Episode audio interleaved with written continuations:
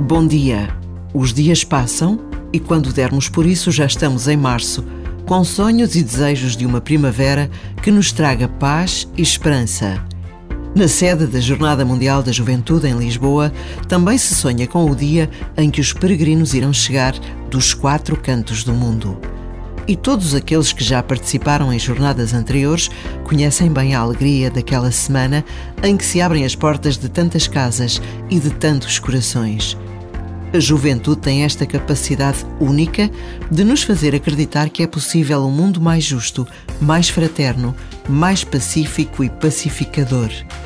Receber uma Jornada Mundial da Juventude é um privilégio único, um acontecimento irrepetível.